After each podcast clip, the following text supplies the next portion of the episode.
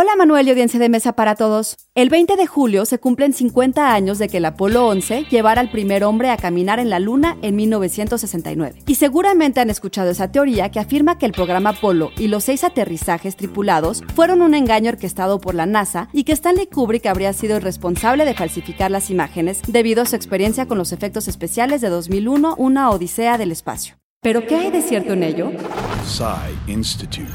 Masterpiece Your Life. Se dice que cuando 2001, una Odisea del Espacio se encontraba en postproducción, la NASA se acercó en secreto a Kubrick para pedirle que dirigiera los tres primeros desembarcos de la Luna. El lanzamiento y aterrizaje serían reales, pero la nave permanecería en la órbita de la Tierra y las imágenes falsas se emitirían como si fueran en vivo. Las pruebas del supuesto fraude van de inconsistencias en el ángulo y el color de las sombras en las imágenes, lo que sugiere que se habrían usado luces artificiales, al testimonio de una mujer en Australia que afirma haber visto una botella de coca rodar por la pantalla durante la transmisión, o el hecho de que Danny en The Shining lleva un suéter con la imagen del Apolo 11, lo que sería una suerte de confesión de Kubrick.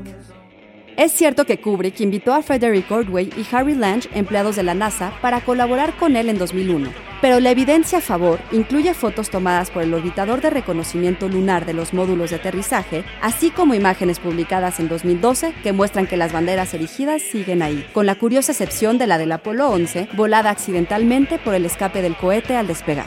Idea original y guion de Antonio Camarillo. Soy Ana Goyenechea y nos escuchamos en la próxima cápsula SAE.